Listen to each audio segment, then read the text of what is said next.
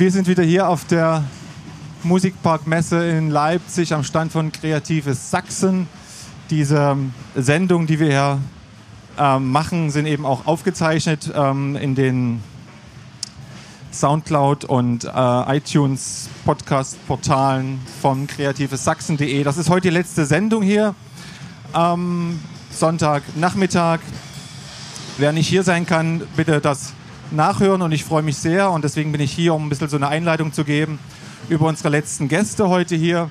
Ähm, es geht also um die Auswirkungen der Digitalisierung, tendenziell anders, Digitalisierung im Vertrieb, im DJing und in der Clubkultur. Dafür haben wir drei Leute, die, so hoffe ich, so hoffen wir, wissen, wovon sie sprechen oder zumindest ergeben sich Sachen vielleicht im Gespräch. Nämlich einmal Filbert aus Leipzig, Steffen Friedrich, der Labelmacher ist, DJ, Produzent.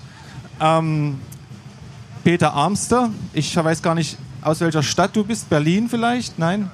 Ich sage einfach Berlin, da geht man heute eigentlich immer sicher. Ähm, auch seit Jahren im Vertriebswesen unterwegs. Ähm, ich lese Namen wie Intergroove, Kitty Yo, Word and Sound. Das ist vorbei seit 2018 als Labelmanager und Head of Product and Media, so nennt sich das wahrscheinlich genau, im Digitalvertrieb Paradise. Und Benjamin Fröhlich, der ist ja auch als DJ öfters schon in der Stadt gewesen von Permanent Vacation, Mitbetreiber von diesem Münchner Label mit vielen interessanten Acts wie John Talabot und Todd Terge. Diese drei werden sich jetzt in den nächsten 40, 45 Minuten über die Veränderungen in der Clubkultur, im Plattenvertrieb, im DJing unterhalten. Ähm, ich nehme mich sehr weit raus. Ich hoffe, das entwickelt sich so, dass es mich auch nicht braucht. Ich denke, es wird tendenziell ein kleines bisschen technischer und nerdischer als die letzten Gespräche, was auch nicht schlimm ist. Wenn es ganz schlimm wird, werde ich doch einhaken. Aber ich glaube, die Leute, die zuhören, die auch hier sind, wissen ungefähr, um was es geht. Und dann kommt man an ein paar Begriffen nicht vorbei. Zum Schluss melde ich mich nochmal mit, mit einer Danksagung und mit einem Ausgangsgruß. Danke soweit. Ich gebe das Mikro weiter. Die drei unterhalten sich jetzt. Es ist kein Bildmaterial diesmal vorhanden. Insofern ausschließlich Audio. Und los geht's. Vielen Dank. Ja, ich fange mal an. Äh, vielen Dank, Peter. Vielen Dank, Benji, dass ihr gekommen seid, mit mir hier darüber zu reden. Ähm, Digitalisierung ist ja ein Thema, was uns alle betrifft, in äh, jeder alltäglichen Gegebenheit. Also jeder von uns hat ein Smartphone und zumindest wahrscheinlich auch einen Netflix-Account und einen Spotify-Account, den man vielleicht auch mit dem einen oder anderen shared. Aber auf alle Fälle äh, ist das ja sozusagen ein Thema. Und ähm, da wir ja aus ähnlichen Richtungen kommen. Also Benji hat auch, wie fr ich früher schon einen Plattenladen gemacht. Du hast bei Vinylvertrieben gearbeitet, Peter. Ich habe auch im Plattenladen angefangen. Oh, stimmt ja. Tut mir leid. ähm, kann man ja sagen, dass wir noch aus einer anderen Zeit stammen, was sozusagen die Entdeckung der Musik anging und auch die Art des Auflegens, was sich ja aber auch äh, zunehmend verändert hat mit äh, der Zeit und der Digitalisierung. Ähm, wäre jetzt meine erste Frage auch, wie sich das für euch mittlerweile anfühlt und ähm, ja. Also mittlerweile habe ich mich eigentlich daran gewöhnt, zumindest an die USB-Sticks und äh, die CDJs. Jetzt habe ich das Gefühl, man steht ja vom nächsten Schritt zum, zum Streamen dann hin. Das steht ja schon bevor, Beatport, Link und diese Dinge. Da weiß ich noch gar nicht, wie das aussehen soll, aber das werden wir hoffentlich noch erleben. Ich denke, das werden wir bald erleben. Also die Kollegen von Pioneer wollten sich jetzt nicht in die Karten gucken lassen, aber äh, er meinte ja, alle vier Jahre verändert sich was. Und die vier Jahre sind schon fast rum. Von daher ähm, werden wir das wahrscheinlich sehr bald erleben. Ähm, Auswirkungen haben, hat natürlich die Digitalisierung für uns als Labelbetreiber schon immense gehabt. Also ich spreche daraus auch eigene Erfahrungen. Also so Vinylverkäufe spielen eigentlich fast für, für uns gar keine Rolle mehr. Und MP3-Verkäufe sind natürlich auch immer stetiger zurückgegangen. Seit 2017 habe ich so das Gefühl, dass das so der, das Stichdatum war. Äh, jetzt ist Spotify halt. Und jetzt ist es äh, Spotify, was auf alle Fälle relevant ist. Und also eigentlich dieses Jahr war so das erste Jahr, wo ich das Gefühl habe, es war so komplett der, der Umbruch und der Switch. Ähm, ja, ähm, wo es dann komplett zum Streaming übergegangen ist und alle nur noch auf die, die Playlist-Platzierungen geschielt haben und es ja auch auf den Musik einen Einfluss hat, weil die Lieder immer kürzer werden, weil es besser funktioniert bei Spotify, wenn halt die, die Hook schneller kommt und äh, keine Intro-Beats mehr und, und ähm ich würde euch, würd euch ganz gern kurz unterbrechen, weil ihr wahnsinnig schnell seid und wir jetzt schon bei Spotify und den, den, den ähm, der Veränderung in der Produktion sind. Mir fehlen so ein paar kleine Zwischenschritte noch, wenn die Frage eingangs lautete, wie die Digitalisierung das Ganze verändert hat, dann haben wir ja gerade eben schon festgestellt, eigentlich gar nicht so sehr. Ähm, es gibt immer noch ein, ein, ein Musikabspielgerät, jetzt ist es ein USB-Abspielgerät, simuliert aber einen Plattenspieler und war früher ein CD-Player. So. Und Im hat Grunde genommen teilweise die Option, noch eine CD abzuspielen. Genau, teilweise, teilweise, teilweise ist da sogar noch CDs. Ähm, das finde ich alles, ich alles relativ harmlos. Das sind für mich gar nicht wirklich die einschneidenden Veränderungen. Die einschneidenden Veränderungen sind für mich viel eher auf Shop-Seite als auch auf Produzentenseite. Ähm, wenn man, wenn man shopseitig äh, sich das anguckt, dann haben sich Vertriebsmargen ähm, verfestigt oder manifestiert, die überhaupt gar nie in Frage gestellt wurden. Ich finde zum Beispiel, dass ein digitaler Store eine 40-prozentige Vertriebsmarge hat, finde ich ganz schön viel. Definitiv. Ich finde zum Beispiel auch ganz schön unverschämt, dass wir nie darüber gesprochen haben in den ganzen 30 Jahren, in denen elektronische Musik eine wahnsinnig große oder, oder starke Relevanz erreicht hat. Wir haben nie darüber gesprochen, dass wir weiterhin mit Pauschalen und, und schwarzen Töpfen von der GEMA anteilig ähm, bedacht werden. Wir haben nie über GVL-Ausschüttung geredet. Und ich glaube, wenn man diesen Zeitpunkt jetzt nochmal verpasst, dann wird es sehr, sehr finster. Weil nicht nur, nicht nur, dass eigentlich jedes Portal, sei es egal ob das Beatport, iTunes oder Spotify ist, jedes Portal hat seine eigenen Sachen, die es für Artists ausrollt, Spotify für Artists, Artists für iTunes, whatever. Überall kriegt man, wird man mit Daten angefüttert, die einem in der Regel eigentlich gar nicht so viel bringen, ähm, außer so eine wahrscheinlich so eine Ego-Politur, die irgendwie, die kann man auch Samstag in der Auto, Autowaschanlage machen. Ganz kurze äh, Unterbrechung diese, das Totschlagargument, gute Promo für dich. Ja, das, das, das, ist, das, ist das, ganze, das ist das ganze Problem. Also in den 90ern, ich weiß nicht, Benjamin wird das wahrscheinlich und du wirst es ja, auch noch kennen. In den 90ern war das Problem, dass man seine Musik irgendwo veröffentlichen konnte. Genau. Mittlerweile rennen dir die Leute die Bude ein, weil sie deine Sachen haben wollen oder du einen Remix machen sollst, weil sie deine Reichweite haben wollen. Ähm, und es läuft genau andersrum. Wenn ich als Artist möchte, dass meine Musik gehört würde, gehört wird, dann habe ich einen unfassbaren Aufwand entweder zu betreiben oder ich habe die Option zumindest einen unfassbaren Aufwand zu betreiben oder mich dagegen zu entscheiden. Aber die Frage ist irgendwie, ähm, als Streaming angefangen hat, ich glaube, wir waren bei 17 bis 23 Millionen Tracks damals, mit denen die Portale rausgegangen sind. iTunes hat jetzt gerade die 50 Millionen Grenze geknackt. Innerhalb von, weiß ich nicht, sieben, sieben Jahren oder sowas. Und ich finde, also man kann natürlich immer weiter Musik produzieren äh, und darauf hoffen, dass sie irgendwo irgend von wem gehört wird. Aber die Realität ist halt eine ganz andere. Die Realität ist, dass tatsächlich 60 Prozent des von wöchentlich bei Beatport reingeschubsten Repertoires nicht einmal gedownloadet wird. Und trotzdem ist dieser Kreislauf, der funktioniert weiter. Es wird permanent weiter Zeug rausgeballert. Und das sind, das sind für mich die eigentlich äh, derzeit interessanteren Fragen als jetzt die technischen Aspekte, wer mit was auflegt oder ähm, ja. Ich habe auch von vielen Kollegen, um einfach mal diesen, also das ist natürlich eine Veränderung, die ich auch feststellen konnte, dass wir so einen erhöhten Output von Musik haben, auch dass Künstler heutzutage irgendwie so so einen Drang haben oder gezwungen werden, mehr zu veröffentlichen. Ja, weil du immer irgendwie Content brauchst, weil du alle Content diese Kanäle halt füttern genau. musst. Ne? Und auch immer gesagt wird so, ja, du musst eigentlich am besten jeden Monat einen Track veröffentlichen, damit du bei den Leuten noch wahrgenommen wirst und dass du gebucht wirst. Und äh, das sind natürlich ja Sachen, die irgendwie total fernab gehen von denen, warum man eigentlich mal angefangen hat, vielleicht Musik zu machen. Das ist der, das ist der ganze Punkt. Wenn, wenn, ich, wenn, ich, wenn mich der Algorithmus oder der drohende Algorithmus in, in so einem Niederstufen meiner Reichweite äh, angeht und bedroht, äh, dann, dann kann mir keiner sagen, dass es keinen Einfluss auf die, auf die Atmosphäre oder die Situation hat, mit der ich Musik mache. Ähm, dann würde ich, also ist sowieso was, was ich grundsätzlich generell empfehlen würde, dann würde ich eher mal gucken, ob ich vielleicht das Format mal wechsle und vielleicht was weiß ich, Hörspielproduktionen mache. Es gibt unfassbar viele tolle Sendungen, The Artist Corner oder oder andere, wo man sich ausprobieren kann, wo man nicht irgendwie dieses Format Veröffentlichung, sondern wo es tatsächlich ums Musikmachen geht. Und ich glaube, wenn man da nicht aufpasst, dann wird man als Artist, glaube ich, relativ sehr, sehr zügig von so einer Konsumkrake und von so einer Content-Krake eingesogen und funktioniert damit. Da freuen sich natürlich alle Portale drüber, aber ich glaube, für deine musikalische Karriere ist es eigentlich eher so der Tod. Und man muss ja auch so sehen, dass wahrscheinlich viele Musiker dann im Nachgang sich mittlerweile andere Jobs erstmal suchen müssen, um überhaupt davon äh, effektiv leben zu können. Also. Zu, zu, ihren Jobs schon als genau, Social Media als Manager. genau. Wobei es ja eigentlich jetzt wieder ein bisschen besser geworden ist, als es schon mal war, finde ich, weil das Spotify, es gibt zwar wenig Geld pro Stream, aber trotzdem generiert man ja auch wieder Geld und äh, eigentlich ist die Musikbranche, jetzt jammert ja gerade keiner. Also es ist ja eigentlich, irgendwie sind ja auch alle happy, habe ich so das Gefühl. Es ist ja schon auch, dass es irgendwie so funktioniert, momentan zumindest noch.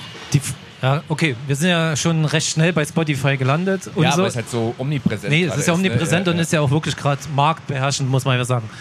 Die Fragen, die sich mich, mir dann aber wieder stellen, ist auf der anderen Seite, wir als Label machen hauptsächlich Musik für einen Club, die eigentlich im Club stattfinden soll. Spotify ist ja eigentlich gar nicht, im, findet ja so im Club nicht statt. Nee. Also eigentlich sind es ja erstmal die DJs, die die Musik spielen. Ähm, jetzt haben wir aber festgestellt, die Umsätze MP3-mäßig sind ein Witz eigentlich mittlerweile. Entweder kriegen es dann die DJs nicht mehr mit oder äh, kriegen, ziehen das irgendwie woanders her. Und dann ist halt auch so eine Frage, die, mit die, die mich immer total beschäftigt. Braucht es in der Zukunft für den Künstler eigentlich noch Labels in der Form wie jetzt? Also für die bekannten Künstler wahrscheinlich nicht, weil die, genau. da, sie sind ja selber die, ihre große Marke und die können ihre, alle ihre Kanäle selber bespielen und die brauchen diesen Zwischenschritt ja eigentlich nicht. Also, ja. Ich glaube, ich glaube, ich glaube, ich kann da auch nur zustimmen. Ich glaube, ähm, A, natürlich ist es sehr, sehr attraktiv für, für Artists, ihre Rechte selber wahrzunehmen und natürlich dann irgendwie auch nichts abzugeben vom sowieso schon schmalen Einkommen. Das darf man ja nicht vergessen. Das ist ja kein, kein, kein illoyales Verhalten gegenüber des Labels, sondern es ist tatsächlich einfach die Möglichkeit, die dir angeboten wird. Ähm, und wenn du sowieso schon alles alleine machst, dann, ja, dann kann man Aber halt auch es, die Kohle ja alleine sich zum überweisen. guten Ton, dass jeder Künstler ja auch sein eigenes Label hat. Das war ja früher auch nicht so. Ja? Ja, ich, Jetzt ist es ja. Ich denke ich denk aber auch, dass diese, diese, also wir haben ja, ähm, ne, ein Label hat ja früher immer eine Filterfunktion. Du kommst ja auch aus dem Plattenladen, wir alle aus dem Plattenladen. Vertrieb. Und das Label, das Label war tatsächlich der der erste Filter, der gesetzt war. Ne? Also man hat geguckt, irgendwie, was steht hier auf der Neuheitenliste und dementsprechend ist man vorgegangen. Wenn ich das alles nicht mehr habe und die, die, die ganzen ähm, Portale letzten Endes wirklich auf den Artist abziehen, was gerade bei Streaming der Fall ist, da geht es um, um, um eine Fanbindung, eine Generierung von Content, ähm, da geht es um äh, direktes Verfügbarsein. Ich kriege alle Informationen, ich kriege Fotos neu reingespielt, ich habe Konzertdaten, ich kann Ticket kaufen und so weiter. Dann ist das halt alles aus einer Hand. Das ist ein, natürlich, äh, auf eine, eine Art ist es ein sehr trauriges Business, weil es natürlich wieder bei Leuten landet, die mit unserer Szene relativ wenig am Hut hatten oder an der Entstehung, wobei das bei Spotify auch nicht stimmt so ganz zumindest irgendwie. Ähm, da gab es auch einen Labelbetreiber, der mal früher bei Word Sound auch sein Label hat vertreiben lassen, der jetzt da oben irgendwo am Schreibtisch sitzt. Ähm, also es ist immer so, ich, ich freue mich über jeden, der egal an welcher Stelle sitzt und eine, eine Leidenschaft für Musik nach wie vor hat. Aber man kann halt trotzdem nicht so tun, als wäre alles in Ordnung, weil es ist halt nicht alles in Ordnung. Das heißt, äh, die, die Einkünfte marginalisieren sich mehr und mehr und ich weiß nicht, wie das in fünf Jahren aussehen könnte oder sollte. Und die Lösung, jedem zu sagen, dann musst du halt live spielen, das ist halt auch keine Lösung. Das ist für mich halt auch keine Lösung, dass man sozusagen immer wieder eigentlich gezwungen wird, dreimal arbeiten zu gehen. Also ich sitze im Studio, produziere meine Musik, das sehe ich eigentlich als schon eine Arbeit an. Wer dafür nicht äh, also bezahlt, dann mache ich diesen ganzen Social Media Aufwand, um die Aufmerksamkeit zu bekommen. Das ist sozusagen der zweite Job, den ich mache. Und dann gehe ich aber nochmal in einen Club und äh, verdiene hoffentlich dann dort das Geld, um die ersten beiden Jobs mitzufinanzieren. Ja, oder du, ja. du, ich, ich habe das Gefühl, die meisten Leute machen ja die ersten beiden Jobs nur, damit sie dann im Club auch stehen können. Ne? Ja, damit sie halt ja, das, werden. Das ist ja eigentlich auch der wahrscheinlich das, was viele Die Normalität wollen, wahrscheinlich jetzt. Ja, der also so, so, oder so, dann, ne? so oder so, du musst in den Club, um die Platte oder die Promo zu bezahlen oder das Mastering. Definitiv. Also das ist ja auch, was wir als Label festgestellt haben. wenn wir es halt nicht schaffen, in äh, irgendwelche Playlisten reinzukommen und die Tracks irgendwie, sagen wir mal, 20.000, 30.000 Plays knacken, ähm, ist das eigentlich schon eine Minusnummer und wir haben noch nicht mal das Mastering bezahlt. Also was natürlich, was natürlich auch wieder damit dann äh, im Umkehrschluss bedeutet, dass man sehr abhängig wird von diesem Playlist-Support. Definitiv. Also ähm, Ja, man, ja, kann jetzt, man kann jetzt natürlich sehr, sehr naiv und lange versuchen zu glauben, dass Spotify dieses Modell nicht in irgendwas ummünzen wird, was mal Geld kosten wird. Ähm, also der, dieser, dieser Zwischenschritt aus, aus dieser äh, Popularität oder aus dem, was an Möglichkeit vorhanden ist, Popularität zu generieren, die wird mit Sicherheit früher oder später irgendwann auch mal Geld kosten. Alles andere wäre wahrscheinlich kommunistisch. Auf der anderen Seite finde ich, ist es ja auch irgendwie eine Demokratisierung, weil jeder kann sich einen Instagram-Account machen und jeder kann so seine eigene, also es gibt ja genügend Leute, die es dann auch geschafft haben, dadurch dann irgendwie Stars zu werden, was früher ja wesentlich schwieriger oder fast unmöglich vielleicht war, ohne große Plattenfirma im, im Rücken. Ähm, das finde ich irgendwie auch ganz spannend. Ne? Also wenn die Leute das gut machen, das ist, hey, dann ist es ja auch well deserved. Absolut, absolut. Und es gibt, es gibt wahnsinnig, äh, also ich, ich finde, ich finde, wenn ich mir Beispiele wie Billie Eilish angucke mit, mit, mit 19 Jahren, dann schlacker ich mit den Ohren. Das ist so World Ranking Nummer 8 bei Spotify oder so. Das, da, das sind nur noch so dreistellige Millionen Klickzahlen. Ähm, das sind Dinge, die hätten wir, glaube ich, vor 20 Jahren, also ich kann mich noch daran erinnern, wie ich vor 20 oder 25 Jahren an der Bushaltestelle bei mir im Kaff saß und mich gefreut habe, wenn wieder Freitag ist und Bum Bum im, im Club läuft. So mittlerweile ist Bum Bum wirklich überall. Überall. Ähm, ich gehe in die Mall, ich höre Bum Bum, ich, also elektronische Musik ist so omnipräsent. Äh, das ist einfach Wahnsinn. Ja, weil es halt viele verschiedene Wege geht, Musik zu konsumieren und das ist halt viel leichter. Ne? Jeder hat auf seinem Telefon oder überall. Deswegen äh, wird, glaube ich, auch insgesamt viel, viel mehr Musik konsumiert, als es jemals der Fall war wahrscheinlich. Und, ne? und Spotify fängt auch schon an, vernünftige Features auszurollen. Das heißt, wenn, wenn man, also es gibt auch das Feature, diesen Künstler nicht abspielen. Wenn der Künstler mal aus Versehen in einer Playlist gelandet ist und ich irgendeine Aversion gegen diesen Künstler habe, dann kann ich diesen Künstler auch direkt ausblenden. Ah, das das, heißt, das heißt mit anderen Worten, wenn ich dann mal in so einer Playlist gelandet bin, ich aber trotzdem irgendwie, weiß nicht, aus irgendwelchen Gründen vielleicht nicht gemocht werde von einer großen Mehrheit, dann klicken die alle an, so diesen Künstler nicht abspielen und ich denke mir, wow, ich bin in so einer geilen Playlist drin, aber 60 Prozent haben gesagt, nee, den nicht mehr abspielen. weil man äh, wieder gerade mal wieder einen Shitstorm auf Instagram losgelöst hat. Ja, Ich finde zum Thema Playlisten, ich finde das eigentlich gar nicht demokratisch bei Spotify, weil es gibt ja auch einen Grund, warum dein Track ähm, in die Playlist kommt. Steckt dir da so ein bisschen dahinter? Also zum Beispiel für deine Tracks sind ja nicht in jeder Neuerscheinungsliste. Das Nee, muss ja Gründe haben. seiner zum Beispiel. Hm, bitte? Der von Pandaro war zum Beispiel in der Playlist. Äh, das hat aber zum Beispiel wiederum über den Vertrieb geklappt. Ähm, was Peters seine Seite war, aber halt auch über eine Magic. Pitching.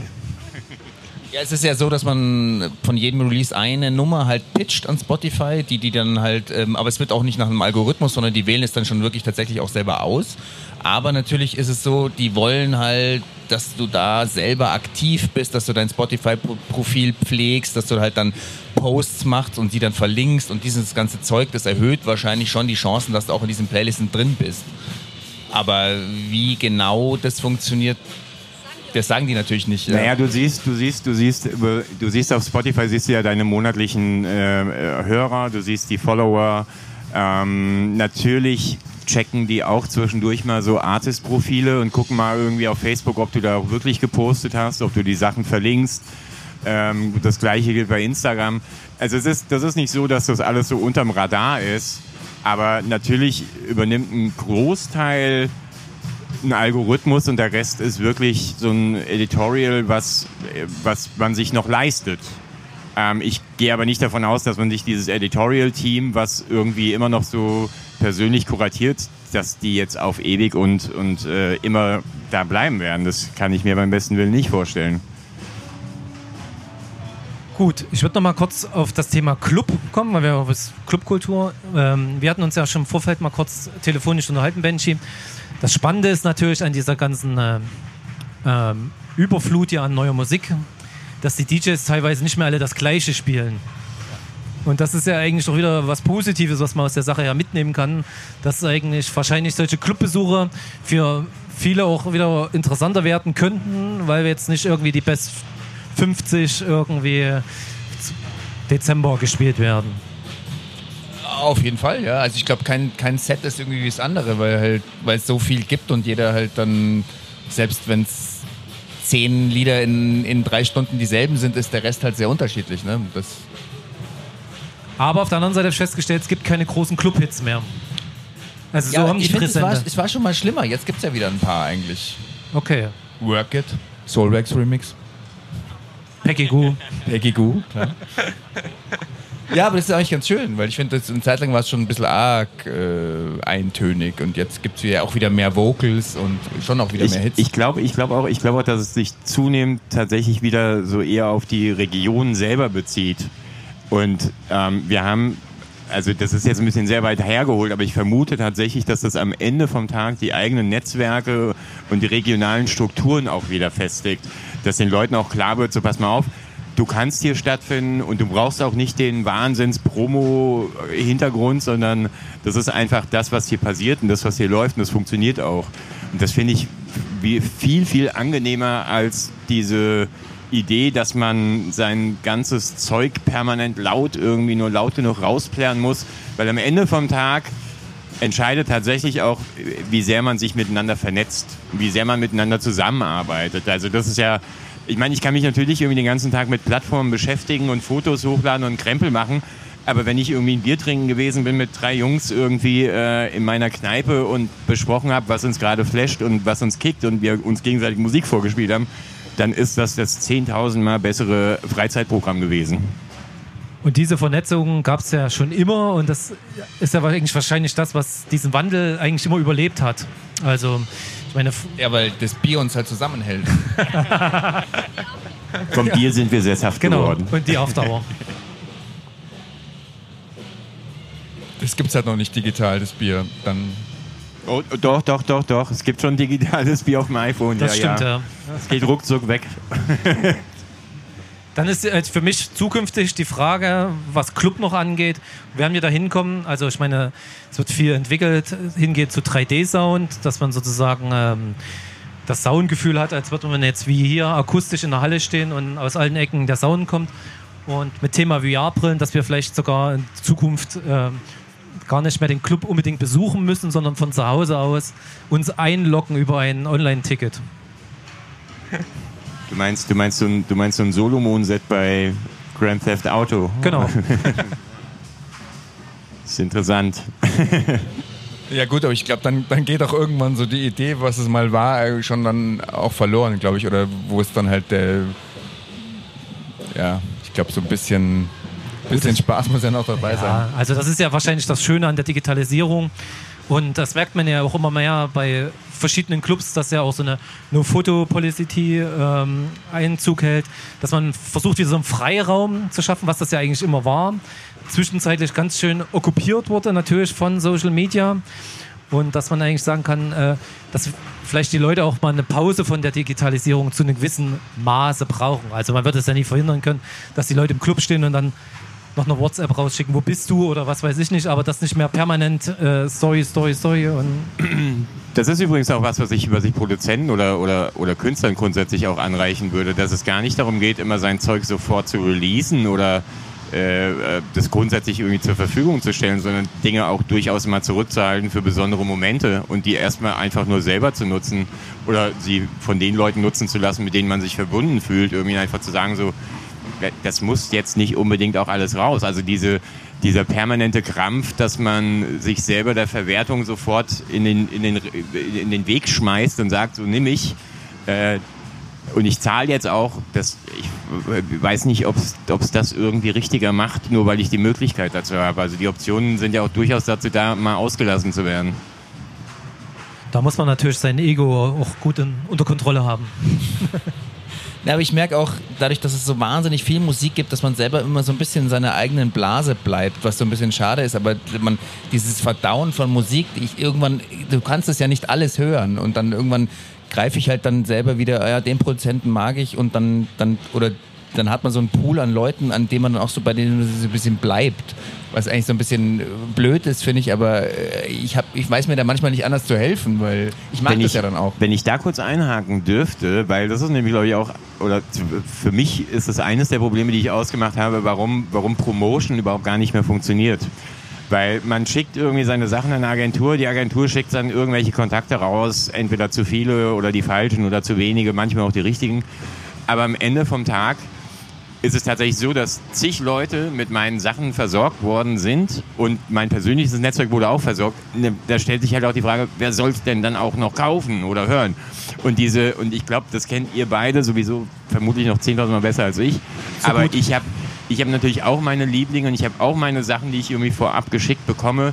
Und in der Regel reichen die mir sogar. Also weil das tatsächlich, also wir haben ja bei uns natürlich so relativ viele Labels auch im Vertrieb, aber mir hat es immer ausgereicht, dass ich von den Leuten versorgt worden bin, die mir nahe standen. Also das hat wirklich immer ausgereicht, mich entweder zu beeinflussen oder davon inspiriert zu sein. Hallo Drummer.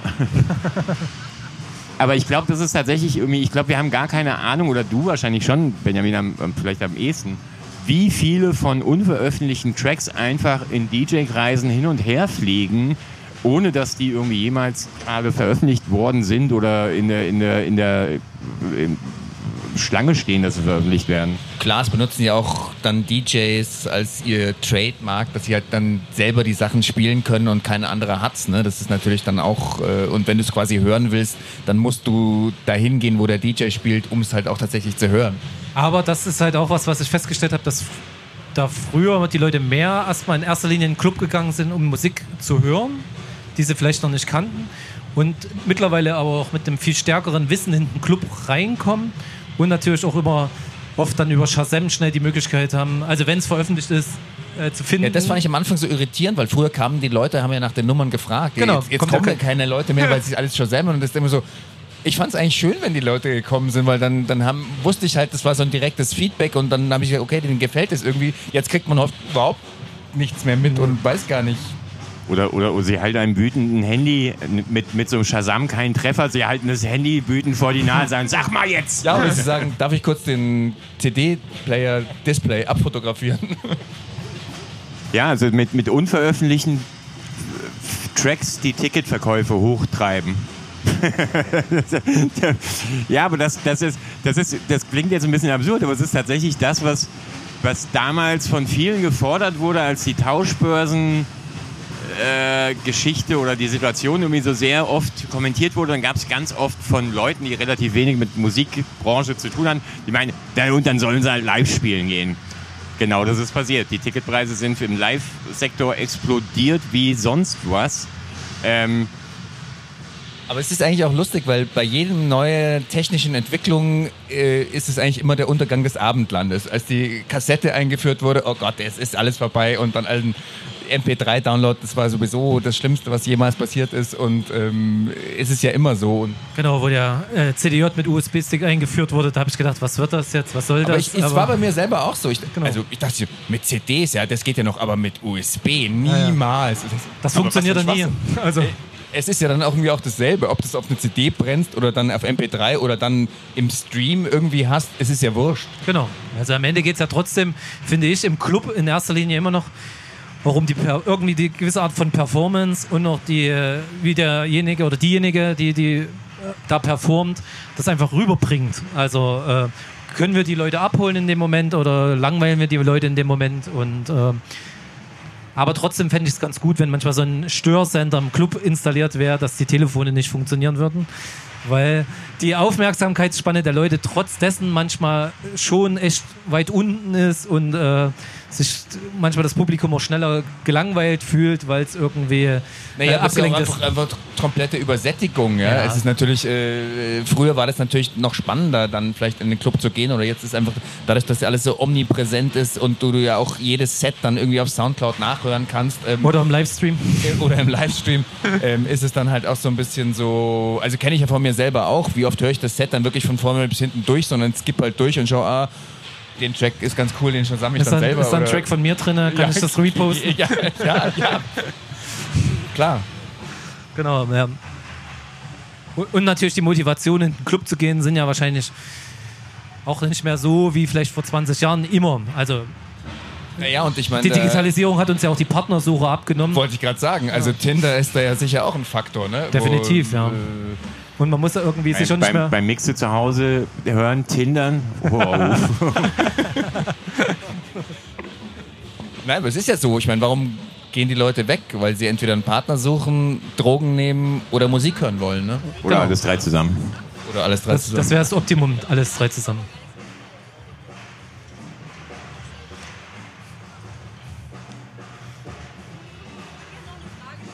Ja, genau. Aber da müssen wir noch mal kurz zurückgehen zum Thema ähm, mit eigener Musik ähm, Geld verdienen. Ja, ich frage mich das immer, weil ich oft auf der anderen Seite sitze. Warum sind ProduzentInnen nicht bei der GEMA gemeldet? Vielleicht, also könnt ihr mir da weiterhelfen? Also ich habe eher so das Problem, dass die dann sagen, ja, ich mache das lieber über Bandcamp oder Soundcloud. Kann ich dann aber nichts mit anfangen, weil mein Radioplay bringt dann kein Geld. So, ne? Okay, also Ich nehme das mal an mich, das Thema. Ähm, es ist tatsächlich so, dass die GEMA ähm, ein gar nicht so unbegründetes Feindbild ist bei vielen Leuten, gerade im elektronischen Bereich, weil es klar ist, dass von vielen Flat Fees, also sogenannten Standardlizenzen, die im Clubbereich gezahlt werden, die Urheber oder die tatsächlich gespielten nicht berücksichtigt werden oder beziehungsweise nur sehr marginal. Ähm, daher ist die GEMA tatsächlich so ein Feindbild geworden, was meiner Meinung nach überhaupt gar nicht begründet ist, ehrlich gesagt. Die GEMA schüttet sehr, sehr viele Gelder aus. Wenn ich mich von diesen äh, Auszahlungen selber exkludiere, weil ich sage, ich möchte kein GEMA-Mitglied sein, dann ist das okay. Aber dann habe ich nicht verstanden, dass ich von vielen, vielen unterschiedlichen Quellen, die alle GEMA zahlen müssen, Bars, Clubs, Restaurants, äh, Syncdeal, Film, Spotify, Beatport, talalala, so, die alle zahlen GEMA. Und es gibt, es gibt noch, wenn ich, wenn ich das natürlich irgendwie sage, so, mir geht's so gut als Künstler mit meinen 220 Streams, äh, ich brauche euer GEMA-Geld nicht, dann kann man das natürlich machen. Das ist jedem, jedem soll jeder selbst über, äh, entscheiden. Der Punkt ist aber noch ein ganz anderer und das ist, dass diese GEMA-Feindschaft sozusagen, die beruht auch auf einem Moment, der tatsächlich eher auf Vinyl zurückgeht. Nämlich, dass sehr, sehr viele Labels und Artists ihr eigenes, oder Artists haben ihr eigenes Label gemacht und haben dann festgestellt, sie müssen bei der GEMA für ihre eigenen Tracks bezahlen. Das heißt, man muss bei der GEMA seinen Tonträger lizenzieren. Die GEMA schickt einem eine Rechnung, zieht sich irgendwie 15% oder sowas ab und schickt dir dann anderthalb Jahre später 85%. Also das ist, jeder Banker würde sagen, das ist ein scheiß Geschäft. Jeder Artist sagt auch, ist ein total scheiß Geschäft. Die GEMA sagt, ja, können wir nichts machen. Also es gibt noch so zwei, drei Kniffe, wie man das machen kann, über ein Autorenlabel, wo man nur selber veröffentlicht. Grundsätzlich daher rührt, zumindest meinem Verständnis nach, vielleicht kann das noch Ben- Benjamin oder Steffen irgendwie untermauern oder ergänzen, ähm, daher rührt für mich zumindest ein, ein Großteil der GEMA-Feindschaft. Wenn man mit Leuten Aber es erstmal ist doch eigentlich absurd, weil wenn man sagt, man, man mag die GEMA nicht und ist deswegen kein Mitglied, dann schenkt man der GEMA Geld, weil dann Natürlich, schüttet die, ja, man- die, ja, die man- Kohle man- an dich ja, nicht man, aus. Man, also, schenkt, man schenkt all denen, die man definitiv nicht leiden kann und die man genau, im es Radio schon erschlagen keinen, möchte, Es macht keinen Sinn. den, Ja. denen schenkt man weiter Ja, Geld. ja, Ja, ich Das denke also, persönlich- da schneidet man sich selber nur ins eigene Fleisch. ja. Also ich denke persönlich, dass es bei sehr vielen Leuten Unwissenheit ist, definitiv. Und natürlich auch in diesem äh, Club-Independent-Bereich, also auch bei diesen kleinen Labels, die kleine Auflagen machen, für die ist das, also wenn man so 150, 300 Platten macht und dann noch da diese GEMA-Lizenz drauf bezahlen muss, ist das für so ein Label so ein bisschen so, äh, jetzt nochmal 300 Euro an die GEMA überweisen, das sprengt unsere ganzen Produktionskosten. Es wäre schon cool, wenn du nicht bei der GEMA wärst, damit wir uns das sparen können. Wo ich mir aber dann denke, okay, ihr wollt ein ernsthaftes Label machen, da müsst ihr es Ja, auch bezahlen. einer, einer, einer spart und der Künstler Genau. kriegt halt irgendwie aus zwölf verschiedenen anderen Quellen deswegen kein Geld mehr. So sieht's weil, aus. weil ihn halt mal jemand beraten hat, der gesagt hat, so ist es scheiße. Genau. Also ich versuche da auch den Künstlern immer diesen Hass ein bisschen wegzunehmen. Ich bin jetzt selber auch äh, fast zehn Jahre bei der GEMA und habe auch davon auch schon profitiert. Also von daher. Aber es ist so lustig, weil man kriegt irgendwie Geld, aber ich weiß ehrlich gesagt oft nicht für was. Also es du ist, musst, musst mal schauen, die haben ihr äh, Portal geändert und haben jetzt eine ziemlich gute Abrechnung. Ja, sie, se- sie sind jetzt ein Portal Genau, geworden. genau. Also der, man kann jetzt wirklich so mit Und- denen interagieren und so. Und, Und das so- ist geil. so- das ist so crazy. digital bin ich das noch ist nicht. crazy. Genau, also Die GEMA, die, Digitalisierung. GEMA, die, GEMA, die GEMA hat auch eine, eine Immer noch die- 95 Mitarbeiter umfassende äh, eigene IT-Firma. Fragt mich nicht, was die genau machen, aber es sind 95 Leute, die da anscheinend die Dinge vorantreiben. Nee, aber du kannst jetzt wirklich genau einsehen, wo das Geld wann und über welchen Titel eigentlich reingekommen ist. Ja, wir können, wir können ja auch ein bisschen über Zahlen sprechen. Und ich glaube, ich glaube, wenn man, wir haben ja in den letzten zehn Jahren haben wir so einen un, unfassbar explodierenden Festivalmarkt gehabt innerhalb Europas. Dieser Festivalmarkt, ähm, es gibt eine ganz lustige Webseite, die wahrscheinlich noch nicht mal den Anspruch hat, auch nur ansatzweise Allgemeingültigkeit zu haben. Electronic-Festival. Da gibt es für Europa im Zeitraum 2019, April bis, bis November, gibt es 1200 Festivals. Wir haben, wir haben jetzt beim ADE, wir haben jetzt beim ADE mit Parukaville zusammengesessen, weil wir einfach mal, also wir haben beim ADE mit mehreren Leuten zusammengesessen, auch mit ganz vielen Verwertungsgesellschaften, ähm, und haben mal so äh, abgefragt, wer hat denn was zur Grundlage, wie er solche, solche Tarife berechnet. Und Parukaville zahlt zum Beispiel allein an die GEMA 1,4 Millionen Euro für drei Tage Musik für 70.000 Leute. Wir kennen andere Festivals, äh, zum Beispiel. Äh, die, die, zahlen, die, zahlen, die zahlen für 8000 Leute auch an drei Tagen oder beziehungsweise zweieinhalb Tagen zahlen die 65.000 Euro. Das heißt, wenn man das jetzt alles mal versucht, so ein bisschen hochzurechnen, ohne jetzt zu behaupten, dass das alles unser Geld wäre oder so, aber das ist, wir reden hier über Dimensionen, die uns jahrelang nicht interessiert haben, aber so langsam wäre es echt super, wenn man sich dafür interessieren würde und sich dafür auch stark machen würde, dass diese, diese Gelder wirklich nicht mehr in schwarzen Kassen und Genau. nach ominösen Verteilungsschlüsseln Also schwarze werden. Kassen gibt es ja bei der GEMA so nicht, Nee, weil es ist ja ein Ich wirtschaftlicher. Verein. Aber, gut, es gibt wahrscheinlich tonnenweise unzuortbares Geld, Ja. ne? weil halt von Leuten, Na, die sich wird bei der halt- GEMA angemeldet Ja, haben. das wird oder- dann halt in diesen drei Ebenen der Mitgliedschaft leider nicht gerecht verteilt. Aber es gibt ja diese Testläufe äh, von diesem Tracking und das müsste eigentlich, ist das eine Aufgabe von uns als Labelbetreiber, Künstler, das stärker einzufordern, dass diese ähm, Tracking dieser elektronischen Veranstaltungen äh, definitiv äh, zum Muss wird. Und dann würde die Abrechnung auch gerechter den Künstlern zugeführt werden. Ja, ja. Also ums, ums, ums rund zu machen, ähm, es gibt überall Stellschrauben, an denen eigentlich für die Einkommen von Artists und Produzenten gedreht werden müssten. Und das passiert nicht. Stattdessen ist eigentlich der umgekehrte Fall der Status quo, dass wir immer mehr für Portale, für andere arbeiten oder uns immer mehr engagieren und involvieren in, in Teilbereichen, die eigentlich gar nicht das sind, was wir machen wollen, wenn wir Musik machen. Das wäre jetzt eigentlich auch ein bisschen meine Zwischenfrage gewesen, da ihr ja sozusagen Musiker seid, äh, Produzenten, DJ, Musikliebhaber, wie auch immer, dass sozusagen diese Beschäftigung mit der Digitalisierung, mit der Technisierung, mit, mit Portalen, mit Klicks und Abrechnung und GEMA oder whatever, ob das nicht sozusagen letztlich total anstrengend ist und einem letztlich von der Musik so ein Stück weit wegbringt. Das könnte man wahrscheinlich mit einem historischen Blick sagen, jede Medienumstellung hat das immer bewirkt oder auch nicht oder war, war besonders innovativ in der Zeit, als das eben rauskam. Ich weiß es nicht. Könnt ihr dazu vielleicht was sagen? Wie fühlt sich das an, wenn man eben permanent und heute hat man ja einen Laptop, wo man mit einem kurzen Klick einfach im Browser auch gucken kann, während dort das Audioprogramm läuft, äh, sieht man dort, was Instagram und was YouTube gerade bringt.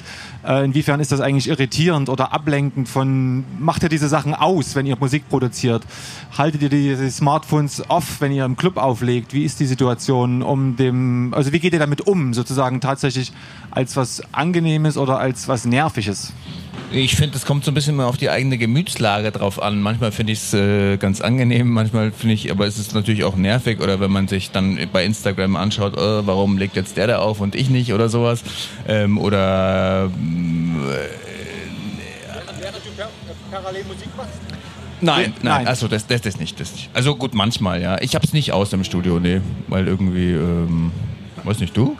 Also im Studio, also was ich festgestellt habe, dass ich irgendwie so ein, ähm, wie soll man sagen, so ein, so, so ein Zyklusproduzent geworden bin, weil ich irgendwie das Gefühl habe, irgendwie oft keine Lust zu haben und dann gibt es irgendwie immer so eine Phase, wo ich dann äh, wirklich mehrere Tage hintereinander was mache und dann gibt es wieder irgendwie so Ruhephasen dazwischen, aber das liegt einfach daran, weil ich auch so medial müde bin. Ähm, und dann versuche ich aber eigentlich das im Studio auch auszulassen, um mich nicht permanent äh, abzulenken. Klappt aber auch nicht immer. Und im Club beim Auflegen finde ich es eigentlich auch äh, dann, wenn es dann losgeht, das Auflegen, äh, habe ich mir angewöhnt, das Telefon in die Tasche zu stecken. Ja, da schaue ich nur manchmal drauf. Wegen Aber weil ich finde das so oft so unsexy, wenn man anderen Künstler und Künstlerinnen dabei zuschaut, dass sie performen und eigentlich irgendwie zehn Stories machen müssen und dann noch hier mit dem und dem irgendwie chatten und die neuen Labelverträge klären und die Abrechnung und äh, noch Tinder. Warte, warte, mal und Sekunde, so weiter. warte, warte mal Sekunde, der, der hat gerade mein Bild geliked, ich muss gerade mal zurückliken. Genau. Also äh, da versuche ich das eigentlich irgendwie. Aber natürlich kann man sich davon nicht immer frei machen. Das ist definitiv äh, auch ein Thema unserer Zeit. Und, ähm, Also, also wir sind alle mehr oder weniger medial übermüdet, aber nach wie vor hochmotiviert, wenn es um Musik geht. naja, und man hat irgendwie natürlich auf der einen Seite so einen Zwang mitmachen zu müssen, um überhaupt zu existieren. Ähm, man, und äh, sich total davon freimachen, finde ich, geht halt nicht. Also geht auf gewissen Ebenen. In manchen Musikgenres funktioniert das auch noch, aber im Großen und Ganzen muss man da einen gesunden Umgang finden, finde ich, damit. Kann ich, kann ich, kann ich dich, Benjamin, gerade mal was fragen? Weil, weil du bist ja als Labelbetreiber, bist ja natürlich auch in der Position, dass du Artists, mit denen ihr zusammenarbeitet, Dinge erklären musst. Oder vielleicht auch sagen musst, pass mal auf, ich zeige dir jetzt mal, wie diese Rechnung hier aussieht, was wir bezahlen, was das Artwork kostet, was das Mastering kostet und dann gucken wir mal, wie das so alles läuft. Wie, wie fühlt sich das dann an aus dieser Labelbetreibersicht in, in den 2019? Äh, wie meinst du das? Oder Naja, also es ist ja, du, du, du bist ja, du bist ja selber mit, mit Plattenladen und Plattenverkäufen und noch weit vor Downloads irgendwie eigentlich in dieses Business gekommen. Und wenn du jetzt diese, du hast ja diese ganzen Umwälzungen auch mitgemacht. Was ist es, was ihr als Label einem Artist noch anbietet? Oder wo, wo, wo steckt ihr die Grenzen zum Beispiel, Also was ihr glaube, von einem Artist auch erwartet? Oder so? was, was, was wir anbieten, ist so, gerade für jüngere Artists, halt so eine Plattform, dass sie halt vielleicht mehr wahrgenommen werden. Oder das erwarten sich, glaube ich, viele, die, wenn die dann zu uns kommen und sagen, ah, ich bin jetzt noch hier meine Anfänge und würde halt gerne bei euch was releasen, weil ihr seid schon relativ bekannt und dann erhöht sich meine Aufmerksamkeit nach draußen hin, so das glaube ich.